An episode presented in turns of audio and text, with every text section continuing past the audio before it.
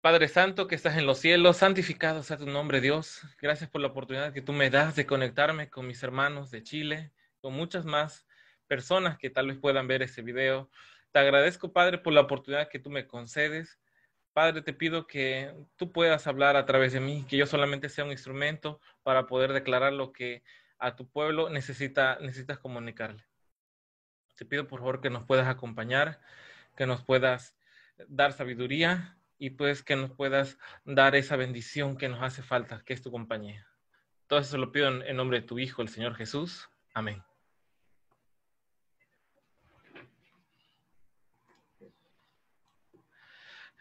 Pues bueno, vamos a, vamos a tener un tema que tal vez para algunos ya sea del conocimiento, tal vez para otros no. La idea un poco es recordar ciertos, ciertos fundamentos que tenemos todos acá hemos estado compartiendo ya tal vez un año o dos eh, una verdad que nos ha llegado a nuestra vida, que es la verdad de la verdadera deidad, la forma correcta en cómo nosotros tenemos que concebir eh, a nuestro Dios. ¿Por qué razón, o por lo menos la razón que a mí me dio para llegar a esto fue lo que dice el primer ángel? Temed a Dios y dadle gloria. Si tú no conoces este principio básico, hay muchas cosas que, tú no vas a entender y que cuando venga ese juicio no vas a pasar ese primer filtro. Aun cuando algunas personas consideran que eso no es un tema de salvación, que no está dentro de los pilares de la fe adventista, yo me rehuso un poco a esta idea porque sí está dentro de los pilares de la fe adventista y del cristianismo en general, eh, la concepción del primer ángel, el segundo, el tercero. Entonces, dentro del primero entran muchos conceptos de adoración muchos conceptos de declarar quién es nuestro Dios y uno de ellos es la forma correcta de, concebir cómo está conformado nuestro Dios. Ya lo saben, nosotros tenemos un solo Dios y un solo Señor y la manifestación de su Espíritu a través de su Hijo que llega hasta nosotros. Y a la hora de entender todos estos temas, llegamos a la conclusión que tenemos que hacer un rebautismo. Y esto es porque muy probablemente muchos de nosotros que venimos de la iglesia adventista, de iglesias evangélicas, católicas, la, concepción de la deidad está un poco, un poco diluida o desbaratada, por así decirlo. Y todos hemos hecho estas confesiones de fe, declaraciones al mundo con un bautismo que no corresponde. Entonces, es por eso que vamos a estudiar Mateo 28, 19, porque no solamente, no solamente es un tema que nos afecta a, las personas que no, que no creemos en la, en la Trinidad, que hoy, hoy por hoy no voy a hacer una, un hincapié en profundo en eso, pero sí en Mateo 28, 19, sino porque hay algunos otros grupos eh, dentro, de, dentro de lo que nosotros también con, eh, creemos, ¿no? Como, como un movimiento sobre la verdadera deidad, que aún siguen utilizando esta fórmula, pues como fórmula y en la Biblia vamos a ver si realmente está la concepción de una fórmula, ¿ok? Vamos a tratar de, comprobar si existe una fórmula, si hay algo que tengamos que decir nosotros en esta liturgia para poder hacer correcto un bautismo. Vamos a ver si existe una liturgia, algo que yo tenga que decir, que el ministro tenga que decir en particular para que sea válido. Y ya de paso vamos a resolver dos, dos versículos que parecieran que estuvieran diciendo todo lo contrario a lo que hemos creído, como es en segunda de Corintios 13, 14 y segunda de Pedro. Pero vamos a concentrarnos primero en, vamos a concentrarnos en Mateo 28, 19. Es un capítulo muy, pero muy conocido. Vamos a leerlo. Mateo 28, del 18 al 19, dice, y Jesús se acercó y les dijo, toda potestad me es dada en los cielos y en la tierra. Por tanto, id y haced discípulos a todas las naciones, bautizándolos en el nombre del Padre, del Hijo y del Espíritu Santo. De entrada este texto, yo sé que ustedes lo saben, de entrada este texto no está descrito de la misma forma en, Lucas 24 ni en Marcos 16. De entrada, ya por ahí encontramos un, un detalle que deberíamos nosotros tener en cuenta. Y es entonces en donde algunas personas dicen, vale, entonces, si ese texto no tiene una contraparte dentro de Marcos y de Lucas, entonces ese texto, ese texto está añadido. Yo sé que hay un par de Biblias, sobre todo de origen judío-mesiánico, en donde consideran el texto Shentou, que es, mm, no recuerdo bien cómo se pronuncia, pero es un texto en donde Mateo escribe en hebreo y no está descrito correctamente, que no está descrito así. Yo no voy a entrar en detalle en todo eso porque, siéndoles bien honesto, ni yo tengo el manuscrito ni ustedes lo tienen. Entonces, empezar a definir una, un, principio bíblico o una doctrina a través de algo que esté fuera de la Biblia, ya eso me empieza a dar un poco de, de dudas, ¿ok? Porque si es así, entonces tendríamos, hay muchas más doctrinas que muchos más hermanos cristianos la definen por cuestiones lógicas, por cuestiones que están fuera de la Biblia, fuera del alcance de todos nosotros, aún fuera del propio entendimiento del mismo español que tenemos que recurrir a recursos este, teológicos de lingüística para poder definir, decir, ah, mira, ahí está, ahí está lo que te estoy diciendo. En, si el griego tú lo ves de cierta manera, me da la razón. Eh, nunca fue así. Nunca fue así, el Evangelio nunca se predicó de esa manera. El Evangelio siempre se predicó con un habla tal cual como nosotros lo realizamos, pero sobre todo con un contexto que hay detrás que le respaldaba a los apóstoles, a los ministros, en hacer lo que iban a hacer, ¿vale? Entonces, primer problema que encontramos con Mateo 28, 19 es, ni Marcos ni Lucas lo respalda. Y pues bueno, por todo lo que estamos diciendo, parece, parece que a, Mateo lo vamos a agarrar, a Mateo 28, 19, lo vamos a agarrar y lo vamos a sacar. Antes de hacer eso, yo les invito a hacer una reflexión conmigo para ver si es correcto hacer eso y si a la luz de la Biblia respalda el hecho de que hay una fórmula, ¿ok? Todos ustedes saben que hay un texto muy, pero muy preciso para poder hablar acerca de ese tema, que es, eh, si quiero vamos a buscarlo, vámonos a Hechos 2.38. Vamos a leer un poquito más arriba. A ver, déjenme buscarlo. Hechos 2.38, pero un poquito más arriba en el 37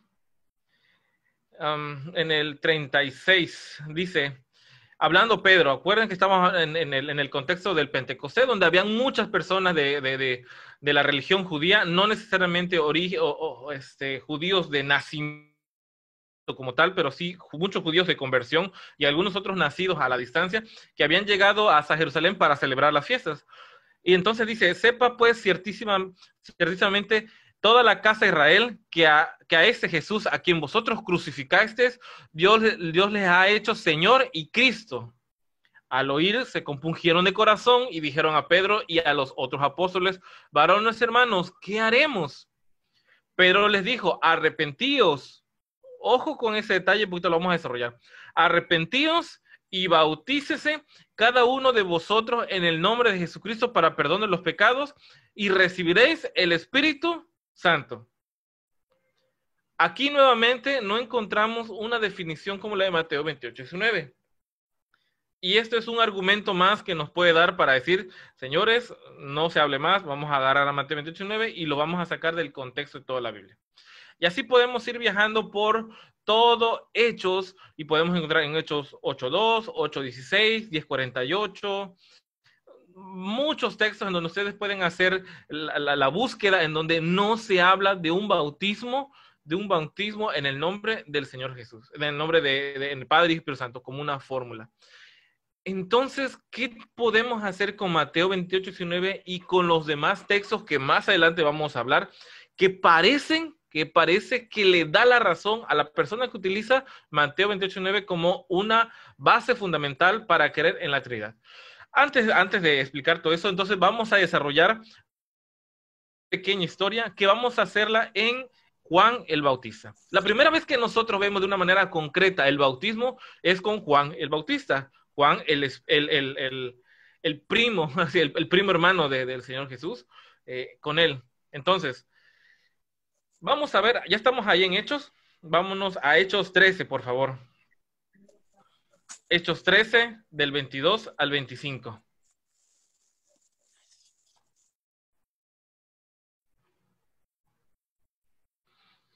Dice, dice esta manera, quitando este, les levantó por rey a David, a quien dio testimonio, dio también testimonio diciendo, he hallado a David, hijo de Isaí, varón conforme a mi corazón, quien hará todo lo que yo quiero. de la descendencia de este y conforme a la promesa, Dios levantó a Jesús por Salvador a Israel. Antes de su venida, predicó Juan el Bautista, fíjense, de arrepentimiento a todo el pueblo de Israel. Mas cuando Juan terminaba su carrera, dijo, ¿quién pensáis que soy? No soy yo él, mas, el, mas he aquí viene tras mí uno quien, quien no soy digno de desatar el calzado de los pies. Entonces, aquí vemos entonces de que Juan tenía una misión en particular. Juan predicó, ¿qué mensaje predicó Juan? Juan predicó un solo mensaje. El mensaje era el mensaje del arrepentimiento. arrepentimiento. No tenía otro, no tenía otro, otro mensaje más que el de mandar a llamar a, los hijos de Israel a este momento tan precioso como es el de arrepentirse. Hoy por la tarde vamos a hablar un poco de la relación que tiene Cristo con las trompetas y hemos descubierto un par de cosas ahí en donde eh, no es lo mismo entristecerse sin, sin una salvación a entristecerse y reconocer al mismo tiempo que hay salvación. Por ahí un tema un poco interesante que se va a hacer en la tarde. Entonces, eh, en ese caso, Juan hacía ese llamado. El contexto en el que se vivía el, mundo, el mundo de Israel, el mundo judío, si ustedes van por ahí a, YouTube y buscan eh, judíos ortodoxos, eh, buscan algún tema relacionado, uno se va a impactar realmente de lo que humanamente uno puede decir, qué consagrados están a su creencia. Humanamente. Uno lo ve y dice, wow, o sea, tienen un compromiso muy fuerte con ese tema. El Señor Jesús cuando vino aquí a la tierra le dijo, señores, ustedes han puesto por doctrina sus propias doctrinas en lugar de dar ese paso de fe en la religión práctica tal como lo hemos estudiado, porque muchos de ellos no tenían ni bondad, ni mansedumbre, ni paciencia, ni muchas cosas. Entonces esta liturgia era por encima de esa verdad. Entonces Juan, llegando a este preciso momento, le dijo, señores, ustedes piensan que el solo hecho de venir aquí y bautizarse van a complementar toda la información que tienen y obtener la salvación. No, tienen que ir y hacer arrepentimiento, porque el mensaje que yo les traigo hoy es de arrepentimiento. Si no nos arrepentimos, el que venga después de mí, que yo no tengo ningún derecho de desatarle la correa de sus pies, él no va a dar su, su espíritu. Entonces, el mensaje nos tiene que quedar claro de Juan era ese primer mensaje arrepentimiento, ¿vale? Vamos a ver otro texto con respecto a Juan. Vámonos un poco atrás, vámonos a Lucas 20. Vámonos a Lucas 20.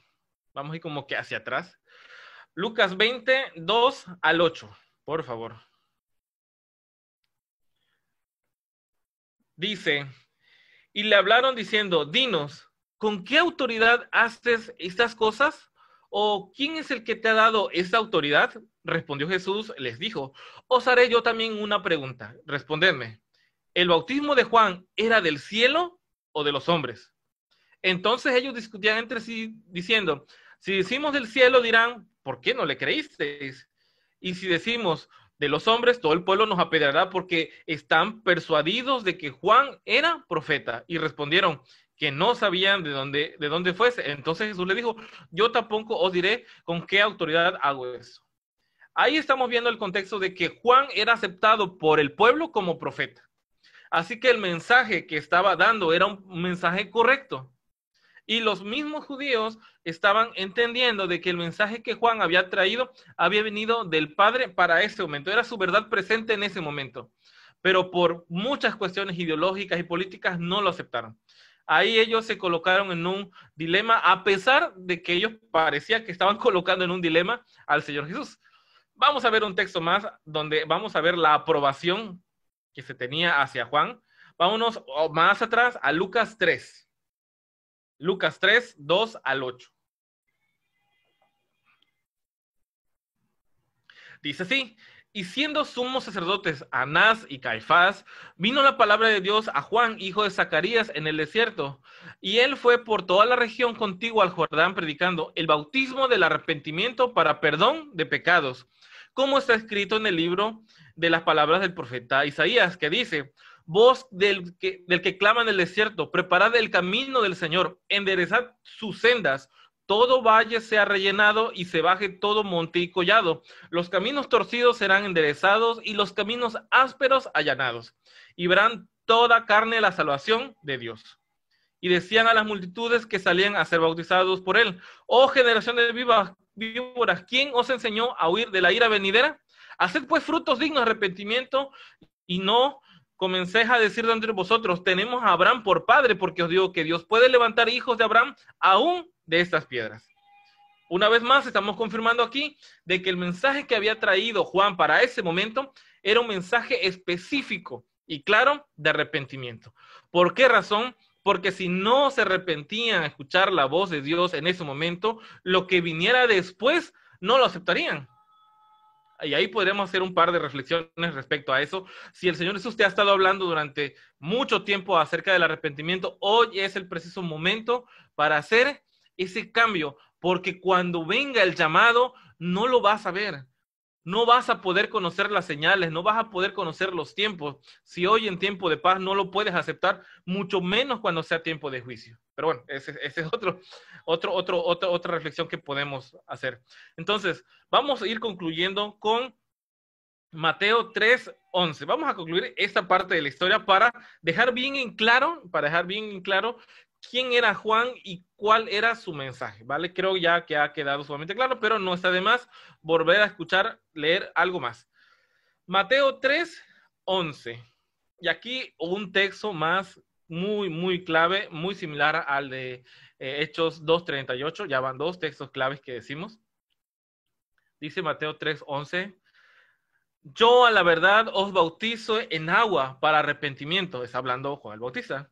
Pero el que viene tras de mí, cuyo calzado yo no soy digno de llevar, perdón, es más poderoso que yo. Y él os bautizará en Espíritu Santo y fuego. Una vez más, estamos hablando de que Juan predica en arrepentimiento proveniente del Padre. El Señor Jesús nos viene a salvar de, de ese pecado que tú ya reconociste y después te da el Espíritu Santo si alguien ya cachó un poco la idea, sabrán por dónde, por dónde voy a, me voy dirigiendo. Así que presten atención entonces a ese texto. Entonces, hay que recordar bien, bien ese texto. Yo decía un poco acerca de la gracia, la gracia del de, Señor Jesús. Entonces, ¿por, por, por qué lo digo así? Son textos muy reconocidos, pero vamos a repasarlo. Ya estamos en Mateo, vámonos a Mateo 1, 21, por favor. 1, 21. Vamos a leer bastante la Biblia. A mí me gusta hacer esto porque eh, hay, que, hay que sacar las conclusiones con la Biblia, entonces es pertinente hacer eso. Mateo 1:21 que dice, y dará a luz un hijo y lo llamará su nombre Jesús, porque él salvará al pueblo de sus pecados. ¿Cómo puede entonces el pueblo ser salvado de sus pecados si no reconoce que tiene pecados? Por esa razón, Juan primeramente vino y habló de arrepentimiento. Esa es la razón porque vendría alguien en, que, en cuyo nombre llevaba ese propósito, que era rescatar al pueblo de sus errores. Mateo 23, 37, vámonos rápido para Mateo 23, 37, por favor. Mateo 23, 37. Aquí vemos ya un poco el desenlace que tiene nuestro Señor Jesús a través de esos tres años y medio de ministerio, en donde Él desarrolla esta, esta gracia hacia su pueblo, recordándole la importancia de aceptar la salvación a través de Él. Y miren lo que dice ahora acá. Jerusalén, Jerusalén, que matas a los profetas y apedreas a los que te he enviado. ¿Cuántas veces quise juntar a tus hijos como la gallina junta a sus polluelos debajo de sus alas y no quisiste? A ver, aquí nada más, déjeme comprobar algo. Sí, así es. Entonces, aquí ya, aquí ya estamos viendo un, un Señor Jesús un poco triste, un poco humanamente desconsolado en, en, el punto de vista de que aun cuando ya había pasado el ministerio de Juan, aun cuando se había desarrollado su ministerio de él tres años y medio y que la gracia de, Dios había sido impartida a través de él a todo el pueblo, él nuevamente vuelve a llorar y, dice, señores, no es de ahora que ustedes desprecian la gracia. Hace tiempo atrás, a través de los profetas, muchos de ustedes lo hicieron. El profeta Isaías habla acerca de esto, eh, de, cómo se tenía que hacer el eh, arrepentirse, y 100 años después, ya en el ministerio de, de Jeremías, vemos que Jeremías simplemente les dice al pueblo, saben, señores, no hace falta hacer ya nada, acepten el cautiverio de que viene de Babilonia. Es un proceso que ustedes mismos se buscaron. Entonces acá nuevamente se hace esta mención de parte del Señor Jesús y le dijo, ¿cuántas veces yo quise juntar, juntarlos a ustedes como una gallina protege a sus hijos? Entonces, esa es una, una de las partes claves que nosotros podemos también ver acerca de, de este llamado, de este llamado que hace el Señor Jesús, pero a partir, a partir de un arrepentimiento. Vamos a ver otro texto más, vamos a avanzar ahora en la Biblia, vámonos a Juan 4, 13 y 18.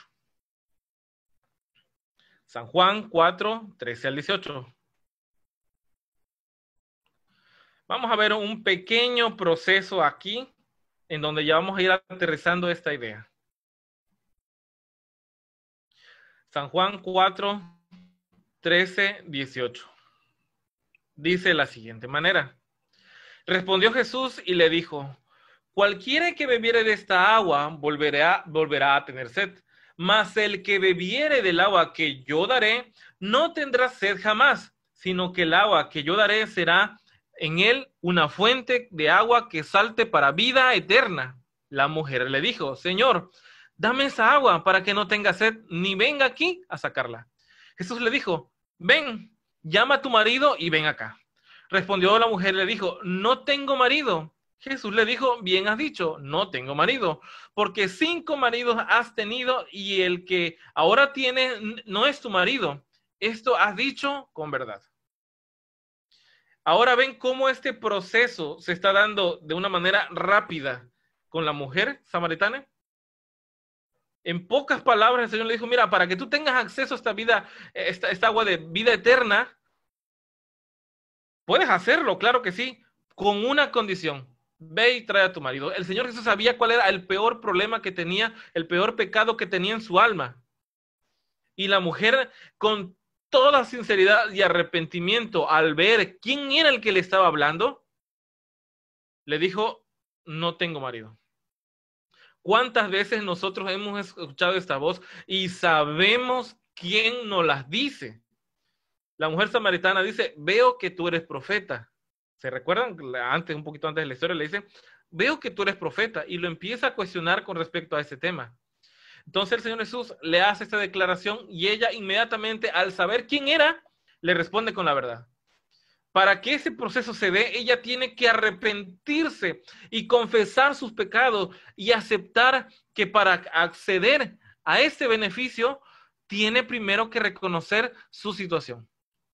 Entonces el Señor Jesús, enterándose de esto, ella, él le dice, bien has dicho, porque has tenido muchos maridos y el que está tampoco es. Entonces, estamos viendo que el tema del bautismo, más allá de decir palabras, tiene que ver más con un proceso en cada cristiano.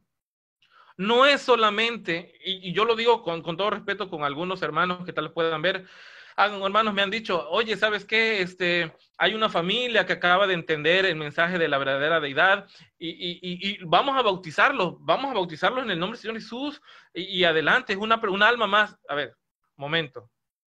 No es porque ya hayas entendido nada más este tema, ya te puedes bautizar. Para que tú te puedas bautizar, tienes que hacer una confesión como tal. Tienes que hacer una confesión, una declaración pública de a quién estás aceptando y las consecuencias que es aceptar esto. A mí me da muchísima pena que muchas personas por convencimiento, ojo, por convencimiento, al convencerse de que esto es una verdad, ya quieran entrar y bautizarse. No, no funciona así. Primero tienes que hacer frutos dignos de arrepentimiento. No es posible que solamente yo entiendo este tema, pero mi vida sigue siendo igual de pagana como todo lo demás. Y para muestra, nada más entro al Facebook de la persona y veo ahí conviviendo en las mismas fiestas que antes, eh, viendo, eh, consumiendo los mismos alimentos que antes, muchas cosas de antes, pero solo por entender un tema, ¿ya, ya tengo acceso a eso? No. La palabra del Señor dice que es un proceso de arrepentimiento y con los frutos se demuestran. no es solamente sumar gente por sumar. A veces yo veo que muchos de los movimientos, no solamente este tipo de movimientos, muchos movimientos de otros, de, carácter religioso, de otros tipos de teología, pareciera que solamente fuera un tema de rivalidad en donde uno tiene que decir, a ver, como cuando a veces, perdón por el ejemplo, como a veces cuando uno en, nuestro, en nuestra mundanalidad a veces discutía, bueno, pero es que Chile, Chile ha ganado la Copa América, ¿no? Y yo no veo que Argentina haya ganado la Copa América hablando de fútbol. Y ahí va a estar el, el, dilema. Y el, y el argentino va a decir, sí, pero tengo a Lionel Messi. Una discusión sin fin. Muchas veces parece esto con temas de teología, con temas de religión. Parece que simplemente discutimos porque estamos convencidos, estamos convencidos de que lo con los argumentos en la Biblia, no hay nadie que me lo refute. Pero nadie está convertido realmente que hoy por hoy el pecado reina y circula por nuestras casas como cualquier otra cosa. Y eso era el problema que existía en ese momento para Juan el Bautista. Decía, señores, yo no niego de su santidad, su supuesta santidad, su, ese, aire de, de, de, cierta eh, separación, porque dicho sea paso, los, los, los judíos, lo mismo la Biblia lo dice, los fariseos, dice que ya no daban seguimiento a sus padres porque ahora estaban consagrados 100% al templo. Entonces, nadie negaba del compromiso que tenían por la religión, pero no habían hecho frutos dignos de arrepentimiento. Entonces, por lo que vemos acá de esta señal que nos da el Señor Jesús es, señores, señora, eh, ahí la samaritana, eh, gracias por aceptar esto, gracias por entender que yo soy un profeta que he venido para salvación. Y ahora, si tú lo quieres aceptar, sí, trae a tu marido. ¿Qué hubiéramos hecho nosotros? Hubiéramos dicho, ah, mira, fíjate que no está, fue el trabajo, pero luego, luego lo traigo, yo, yo le paso, yo le paso este link y, él, y él ve tu mensaje. ¿Cómo, cómo sería? La samaritana actuó en ese momento. Cuestión de salvación son momentos, hermano, no son largo tiempo. La salvación puede ser hoy. Hoy se puede cambiar nuestro estilo de vida si así lo deseamos. Son temas que ya hemos desarrollado en otras presentaciones aquí mismo. Entonces, vamos viendo entonces que el tema del bautismo, el ir y bautizar, más allá de palabras que se tengan que decir, es qué cosa? Son procesos. Primero, el que vimos en el ejemplo de Juan el Bautista es, uno, arrepentimiento. Luego, dos, eh, con el Señor Jesús era aceptar su gracia. La mujer samaritana la aceptó en ese momento. Vamos a ver si aquí están más textos con respecto a eso. Vamos a verlo.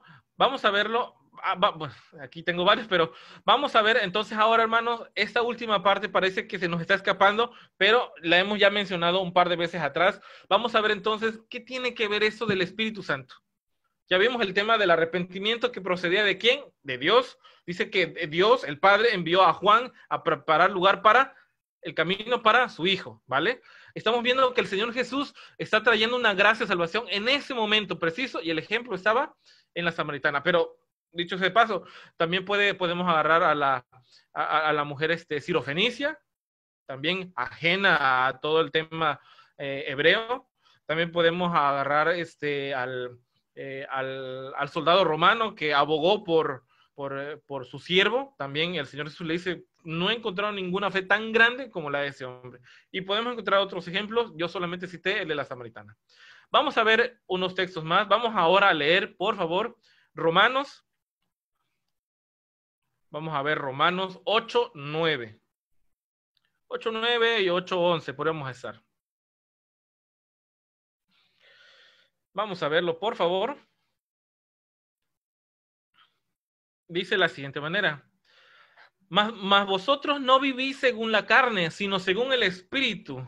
Si es, es, si es que el Espíritu de Dios mora en vosotros, y si alguno no tiene el Espíritu de Cristo, no es de él.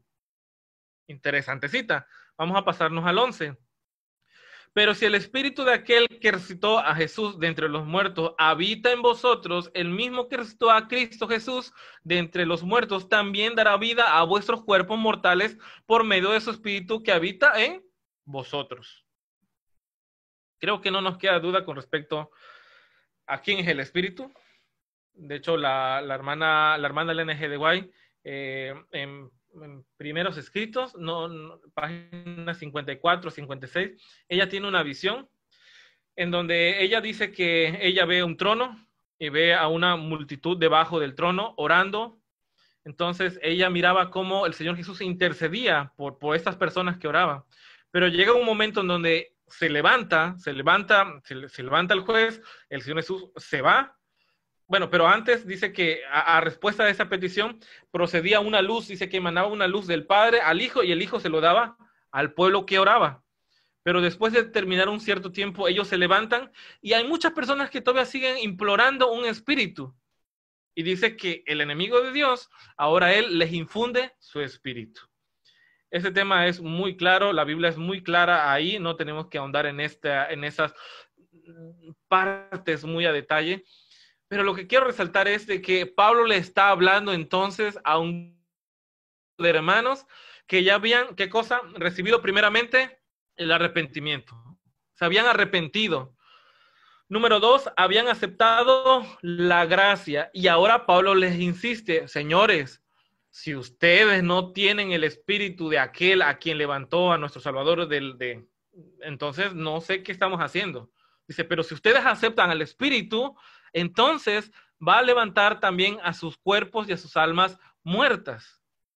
Fíjense por dónde viene el caminito. Primero, arrepentimiento que procede del Padre, la gracia que proviene de quién, del Señor Jesús, y una comunión que tenemos que estar firme en en el Espíritu Santo. Por ahí, si ustedes ya ataron cabos, hay un texto en, en segunda de, de, Corintios que habla acerca de eso, ¿vale? Pero vamos a seguir reflexionando sobre eso.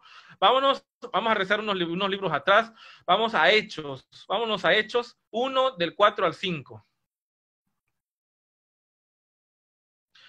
Hechos 1 del 4 al 5 y aquí vamos a ver sobre todo experiencias. Vamos a ver experiencias de qué es lo que pasaba cuando primero llevabas arrepentimiento, aceptabas la gracia, ¿qué era lo que pasaba después?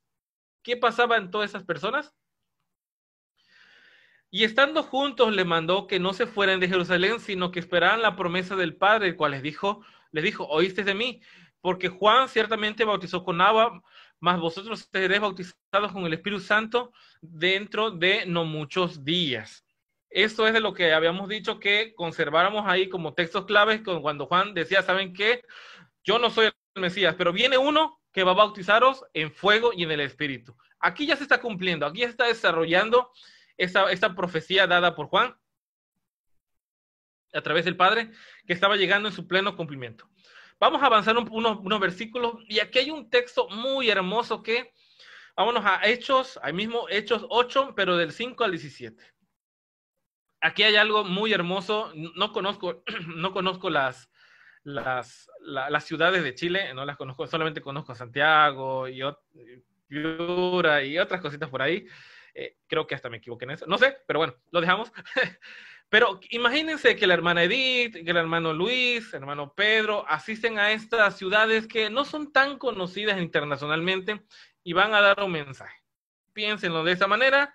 Esos lugares que muchos lugares aquí en México pasa, que son ultracatólicos, eh, en la ciudad de Puebla, México, una ciudad principal que está en el centro del, país, hay 360 iglesias, 360 iglesias católicas en una ciudad. Y hay dos fiestas por día de la iglesia católica. O sea que si uno fuera muy religioso, uno se la pasara de fiesta comiendo de a gratis todo el año, por lo menos aquí en México. Dicho de paso, nosotros ya no podemos hacer eso, pero bueno, ahí, ahí se la pasan de fiesta en fiesta y comiendo de gratis, pues bueno. Vamos a ver lo que se dice aquí en Hechos 8 del 5 al 17. Entonces Felipe, descendiendo a la ciudad de Samaria, les predicaba a Cristo y la gente unánimemente escuchaba atenta las cosas que decía Felipe, oyendo y viendo las señales que hacía, porque de muchos que tenían espíritus inmundos salían, estos dando grandes voces y muchos paralíticos y cojos eran sanados. Así que había gran gozo en aquella ciudad. Pero había un hombre llamado Simón que antes ejercía la magia en aquella ciudad y había engañado a la gente de Samaria, haciéndoles pasar por algún grande. A ese, este oía atentamente todos desde el más pequeño hasta el más grande, diciendo, ese es el gran poder de Dios. Y le estaban atentos porque sus artes mágicas les había engañado por mucho tiempo.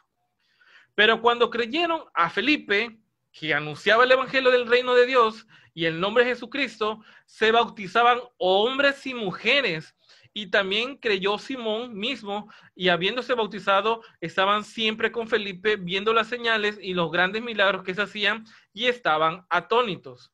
Y dice, cuando los apóstoles que estaban en Jerusalén oyeron que Samaria había recibido la palabra de Dios, uno, eh, enviaron allá a Pedro y Juan, los cuales, habiendo, habiendo venido, oraron por ellos para que recibieran el Espíritu Santo me voy a detener ahí porque hay más cosas adelante.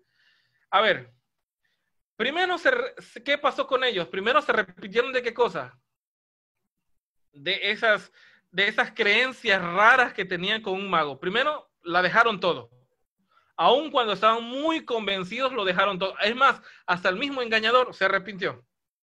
Después, aceptaron una confesión pública de que ahora eran discípulos de Cristo con el bautismo.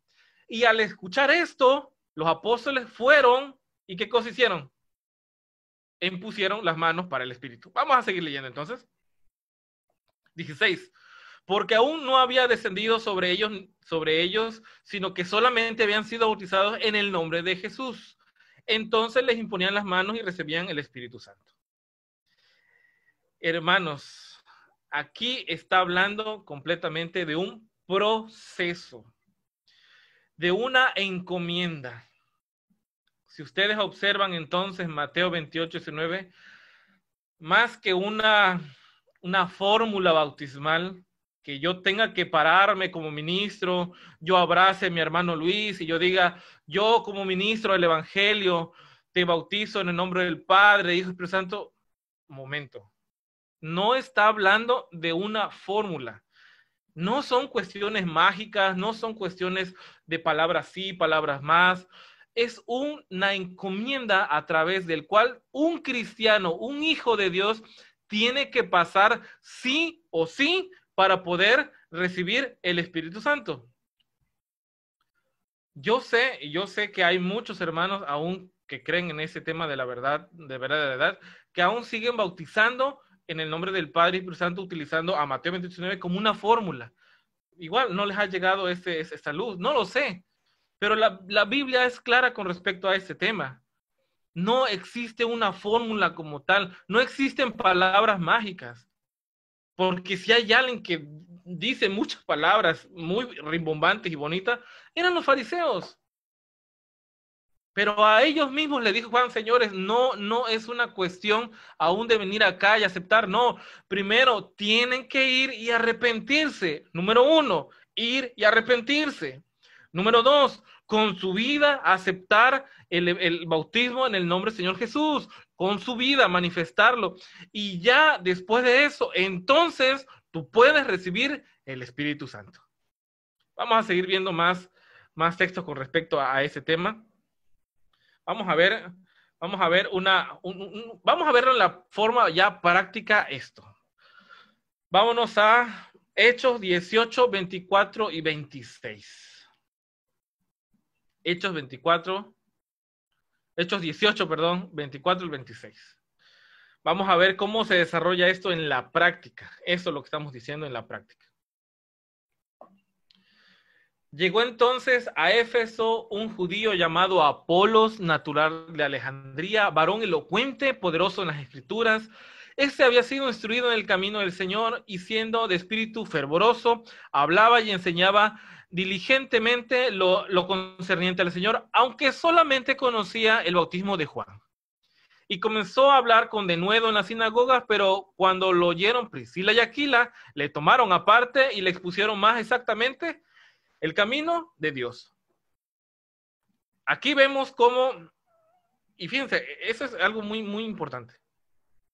Apolo era un hombre sincero. Apolo de lo que había recibido, eso daba.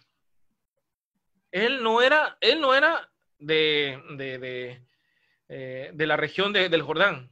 Él muy probablemente había subido a alguna fiesta, alguna conmemoración a Jerusalén y había eh, escuchado el mensaje, había escuchado el mensaje de Juan.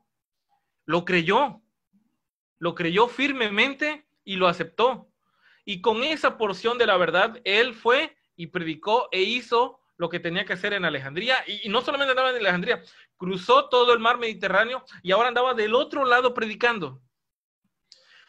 Yo me encontraba, me encontré a una, una hermanita, eh, este, una hermanita judío-mesiánica, que me decía, este, yo no soy protestante o yo no soy de la corriente protestante, porque uno de los padres del protestantismo, Lutero, estaba, estaba de acuerdo con la matanza de los judíos, ya que Hitler utilizó, este, basó su libro de Mi lucha en el libro de Martín Lutero.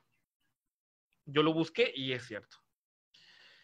Ahora, por esa razón, yo voy a quitar a Lutero con sus verdades y todo lo que él ha traído en la reforma. No. Es probable que él tenga que dar cuenta ante el Señor de lo que haya hecho. Pero una cosa es clara. Lutero, la verdad que tuvo, la predicó.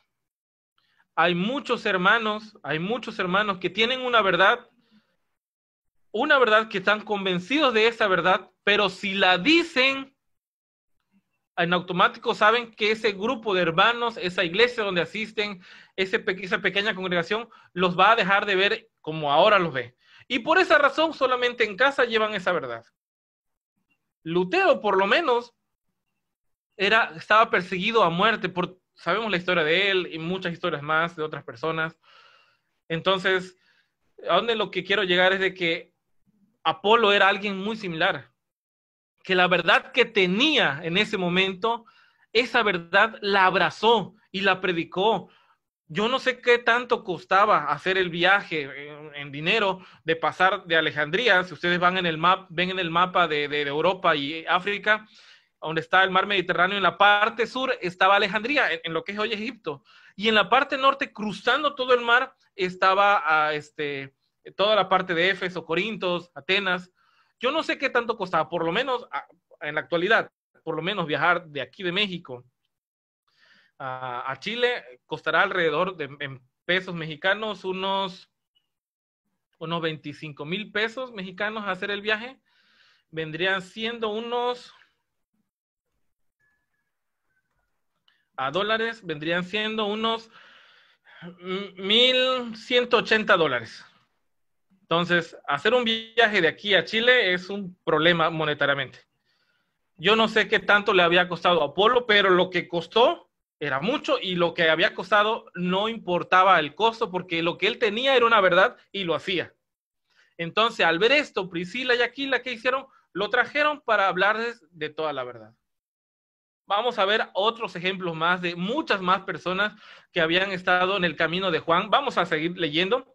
Vámonos ahora, saltamos al capítulo 19. Hechos 19 del 1 al 6. Dice, y aconteció que entre tanto que Apolos estaba en Corinto, Pablo, después de recorrer las regiones superiores, vino a Éfeso y hallando a ciertos discípulos, les dijo, ¿recibiste el Espíritu Santo cuando creísteis? Ellos le dijeron, ni siquiera hemos oído si hay Espíritu Santo. Entonces dijo, ¿en qué pues fuisteis bautizados? Ellos dijeron, en el bautismo de Juan. Dijo Pablo, Juan bautizó con bautismo de qué cosa? De arrepentimiento, diciendo al pueblo que creyeren en aquel que vendría después de él. Esto es en Jesús el Cristo. Cuando oyeron esto, fueron bautizados en quién?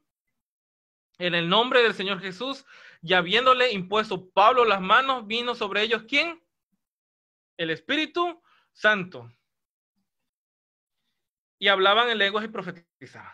Entonces, ¿Cómo podemos entonces de ahora en adelante ver a Mateo 28, 19?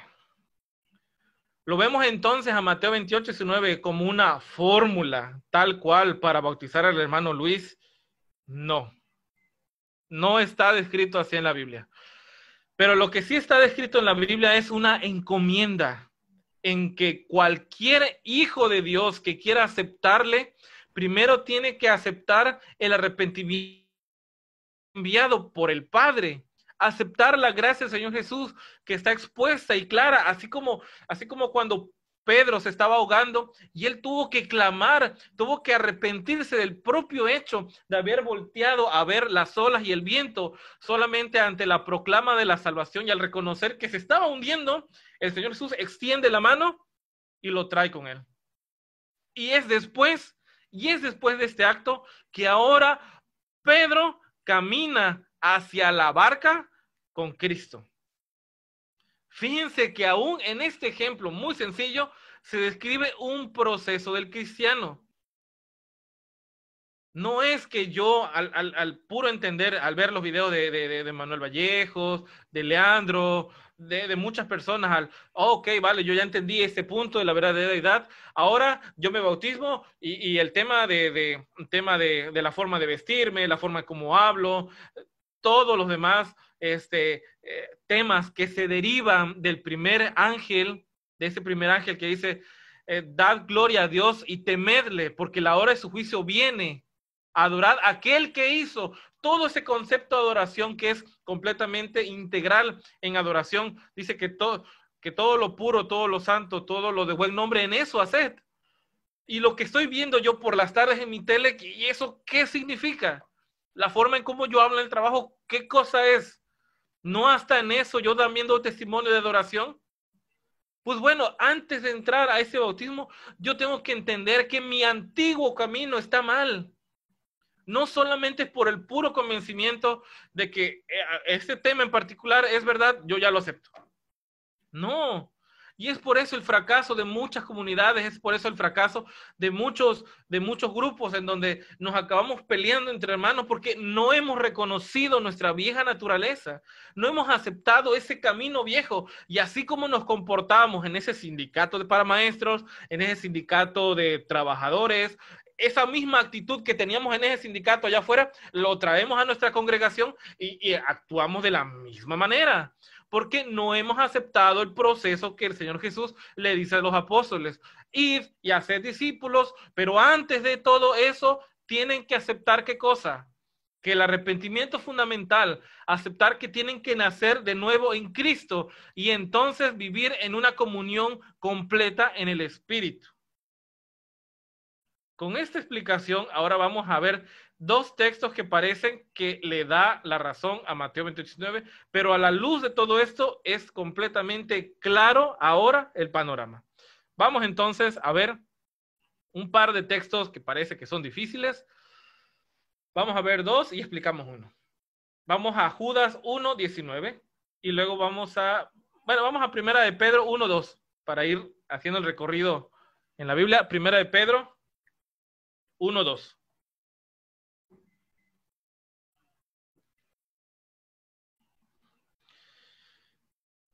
Vamos a leerlo. Dice, elegido según el conocimiento de antemano de Dios el Padre, santificados, santificación en santificación del Espíritu para obedecer y ser rociados en la sangre de Jesucristo. Ahí parece que suena que echamos, ese texto echa por tierra todo lo que habíamos dicho si no hubiéramos leído todo el contexto. Por ahí existe un refrán, o un refrán, un dicho, no sé cómo, cómo sea, que un texto sin el contexto es un excelente pretexto. Si nosotros no leemos este contexto, entonces hay muchas cosas que no nos quedan claras. Con todo lo que hemos leído, este texto ya está prácticamente explicado. Vamos a ver uno muy similar en Judas 1.19. 1.19 al, al 21. Muy, muy similar. Dice, estos son los que causan divisiones, los sensuales, que no entienden, el, no entienden al Espíritu. Pero vosotros, amados, edificados sobre vuestra santísima fe, orando en espíritu, conservados en el amor de Dios, esperando la misericordia de nuestro Señor Jesucristo para la vida eterna. Nuevamente, parece que le damos la razón a las personas que creen en la Trinidad. Pero como ya hemos visto, el espíritu, el espíritu es la forma en como nosotros nos mantenemos en comunión. Si yo mañana le soy infiel a Selma en mi matrimonio, ¿qué es lo que yo rompo? rompo esta conexión del Espíritu. Y ya no va a vivir Cristo en mí. ¿Quién va a vivir? Va a vivir esa otra influencia. Así que es por eso que dice ahí, en el 19, estos son los que causan divisiones, los sensuales, los que no tienen al Espíritu. Pero vosotros, amados, edificados sobre vuestra santísima fe, orando, orando en el Espíritu. O sea, teniendo esa misma comunión. Si yo rompo esta comunión con mis actos, lo demás, por más que yo invoque, que diga, que, que tenga conocimiento, si yo no tengo este labs, este, esta conexión, que dicho ese paso, nosotros conocemos de que el único puente que hay entre Dios y los hombres es Jesucristo el hombre. Entonces, esta conexión que hay se rompe porque yo rechazo a mi propio abogado y ya no va a haber ese espíritu haciendo esta conexión. De igual forma, dice, conservándonos en el amor de Dios. Hay un texto súper conocido, Juan 3:16, que dice, ¿cómo dice? Porque de tal manera Dios amó al mundo. ¿Quién es el que nos amó? Dios. Por eso envió a su Hijo, conservándonos en el amor de Dios aquí no está hablando de, un, primer Dios, de un tercero, está hablando de ese desarrollo de, esta comunión con nuestro Dios. Y luego dice, esperando la misericordia de Jesucristo para la vida eterna. Claro que sí, no se desarrolló una, una misericordia cuando Jesús extendió la mano a Pedro para sacarlo del agua. Yo nada más le recuerdo algo. ¿Cuánto tiempo nos tardamos nosotros para hundirnos en el agua? Es rápido uno tan pronto se pone el agua, si no sabe nadar, se hunde. No era el caso de Pedro, Pedro era un pescador, por obvias razones sabía nadar, pero había tormenta. Y aun cuando hubiera tormenta, eso se siente horrible. Entonces, la expresión, la pura expresión de extender la mano y misericordia, eso hacia, hacia Pedro, eso es lo que entendemos nosotros en este versículo. Entonces, hermanos, vamos a leer un texto más que es, creo yo, que el más conocido de todos estos textos difíciles por entender que se utiliza. Vámonos a segunda de Corintios 13, 14. Segunda de Corintios 13, 14, y aquí vamos a tener, bueno, creo que ya lo mencionamos de manera indirecta, pero vamos a hacerlo otra vez. En algunas Biblias está en el 13, 13, en otras está en el 13, 14 es dependiendo de, la versión en particular. Dice, la gracia del Señor Jesucristo, el amor de Dios y la comunión del Espíritu Santo sea con todos vosotros. Amén. Vamos a irlo desarrollando poco a poco. Primero, la gracia del Señor Jesucristo. Nosotros podemos encontrar esta respuesta en Romanos 3:24. Póngale ahí un dedito para saltarnos rápido. Vamos a contestar eso. Romanos 3:24. Regresamos a este, a este versículo porque necesitamos explicar a qué se refiere la gracia de Jesucristo, a qué se estaba refiriendo Pablo. Porque dicho sea de paso, hermano, un texto no es el, lo suficiente, uno o dos no es suficiente para crear una doctrina. Tenemos que tener todo un conjunto de textos para hacer eso. Y en, y el tema de, en este tema en particular, hay tres capítulos enteros hablando del tema de la deidad tal cual como ustedes y yo la creemos, de un padre y un hijo tal cual, eh, que es Juan 14, 15, 16 y hasta el 17, todos, todos enteros hablan de eso y en ningún momento habla de un tercero. Pero bueno, eso es otro tema. Eh, Romanos 3:24 dice, siendo justificados gratuitamente por su gracia, por medio de la redención que es en Cristo Jesús. ¿Cuál es este saludo? ¿Qué es el saludo que está haciendo el apóstol Pablo entonces? La gracia del Señor Jesucristo es contestada en Romanos 13:24, siendo justificados gratuitamente por la gracia, por medio de la redención que es en Cristo Jesús. Esa es la gracia. Ese es el saludo que nos está dando Pablo vamos a contestar nuevamente la siguiente expresión del segunda de Corintios 13, 14. Vámonos a Juan 13, 16. Ese, bueno, ya lo conocemos, el amor de Dios, porque de tal manera amó Dios al mundo que ha dado a su Hijo unigénito. El amor de Dios que es eso, que nos dio a su propio Hijo. Esa es la expresión. Y ahora vamos al, al, otro punto, la comunión del Espíritu Santo. Vámonos a Juan 17, 21. También es un tema, es un versículo muy conocido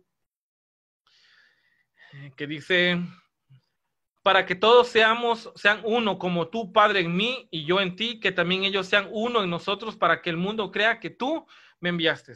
¿Cómo es esta comunión que se da? ¿Cómo es el desarrollo de esta, de esta unidad? Bueno, el Padre en el Hijo y el Hijo en nosotros, y de esa manera estamos en unidad. Hay un texto más que es en Juan 14, 23, de igual forma, ahí se dice, dice, aquel que me ama y guarda los mandamientos, mi Padre y yo vendremos a él y habitaremos con él.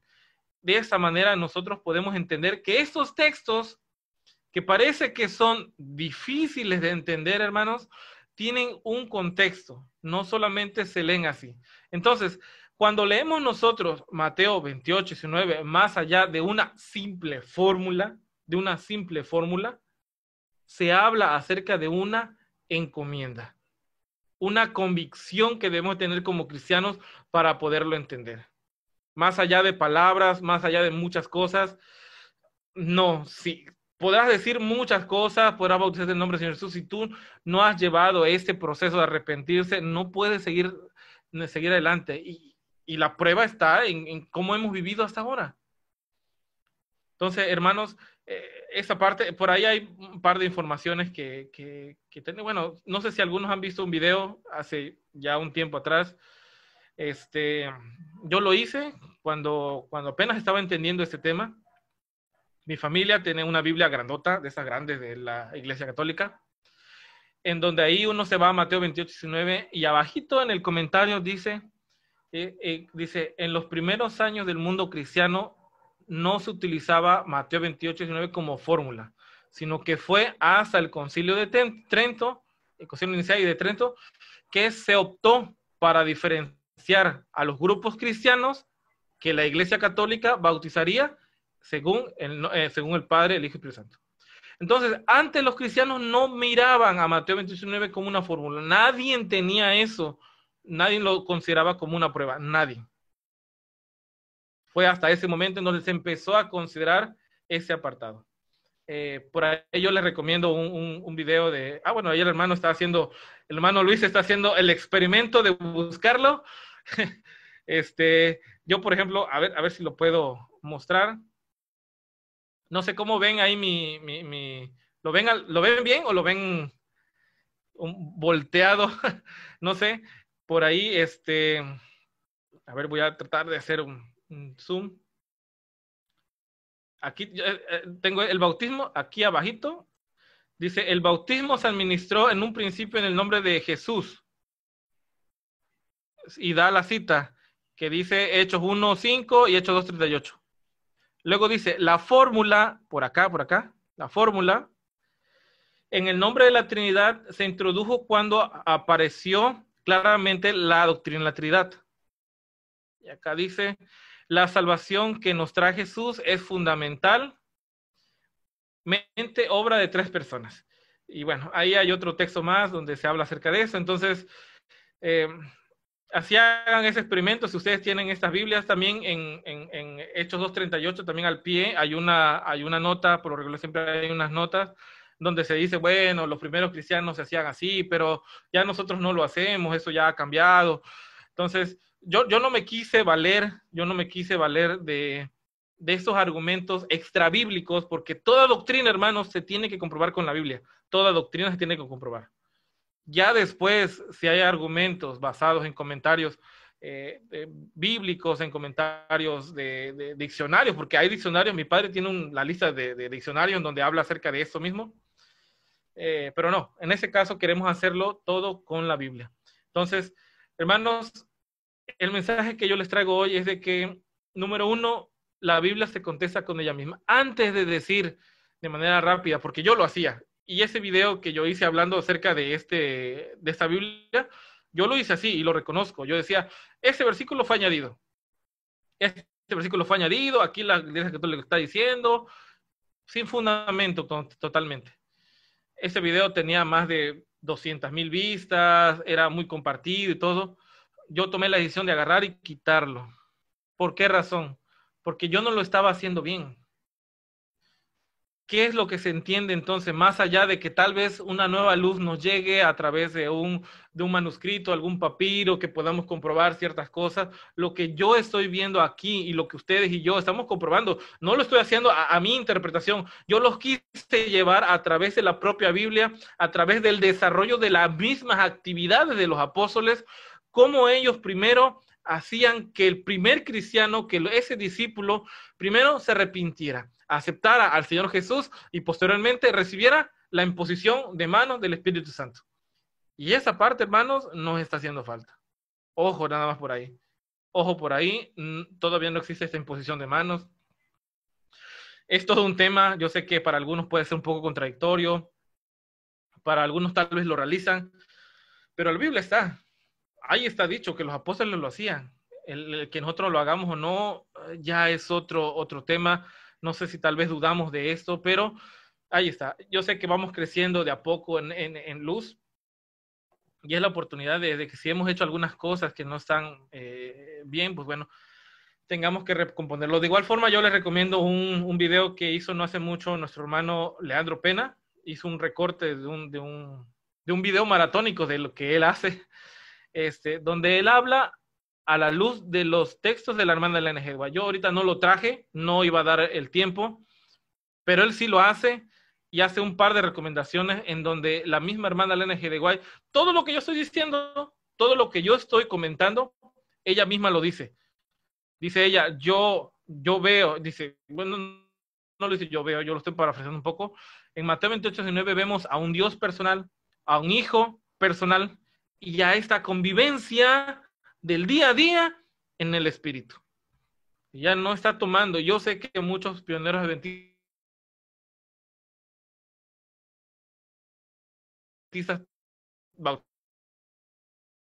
nosotros somos cristianos. Primeramente somos cristianos, no somos pioneristas. Somos cristianos. Y esta luz va avanzando. Y la hermana Elena Joy también decía que una luz nueva no tiene por qué destruir una luz anterior. Y esta luz que hemos traído hoy no está destruyendo la luz de antes, sino la está confirmando. Yo sé que esto se da para mucho, muchas cosas más. Yo por ahí igual a la hermana le voy a pasar, hermana Di, le voy a pasar este link del video y ya usted lo reparte con los hermanos para que igual lo puedan ver, este extracto que hace nuestro hermano Leandro, haciendo este mismo desarrollo del tema, pero con los textos de la hermana Elena Hedway. Entonces, hermanos, hasta aquí mi mensaje. Yo pensé que iba a ser más corto, pero me llevé exacto, creo que una hora. Entonces, gracias a todos por estar muy atentos, por invitarme y porque por ahí me enviaron una carita feliz en el chat. Gracias también por ello.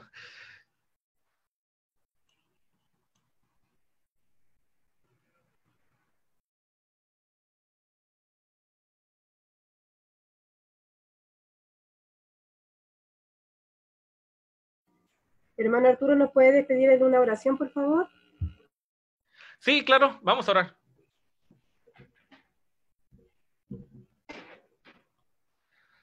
Padre Santo que estás en los cielos, santificado sea tu nombre, Dios. Gracias por la oportunidad que me concedes de estar con nuestros hermanos, por estar reunidos a pesar de la distancia, por darnos la oportunidad de poder ver un mensaje como este de manera sencilla, de manera amplia en tu Biblia. Hemos estado siendo convencidos de a poco, Padre, de que tu doctrina tiene que ser fácil, tiene que ser sencilla. Cualquier persona tenga la capacidad de entenderlo porque son temas de salvación. Gracias te damos, Padre, porque este mensaje sublime no lo has desarrollado con grandes teólogos, no lo has desarrollado con múltiples interpretaciones de manera privada, que tal vez no tengamos acceso. Tú lo has desarrollado a la luz de la Biblia, por esa razón tú no has dado esa instrucción de escudriñar tu palabra, porque en ella está la salvación a la luz y a la letra de tu Biblia. Padre, te pido por favor que tú nos sigas bendiciendo, que nos sigas acompañando, que estés con todos los hermanos. Tarde vamos a seguir estando reunidos en este día especial. Padre, te pedimos que nos sigas acompañando en este tu día santo sábado. Gracias Dios por todas las cosas. Te lo pido todo en nombre de tu Hijo, el Señor Jesús. Amén.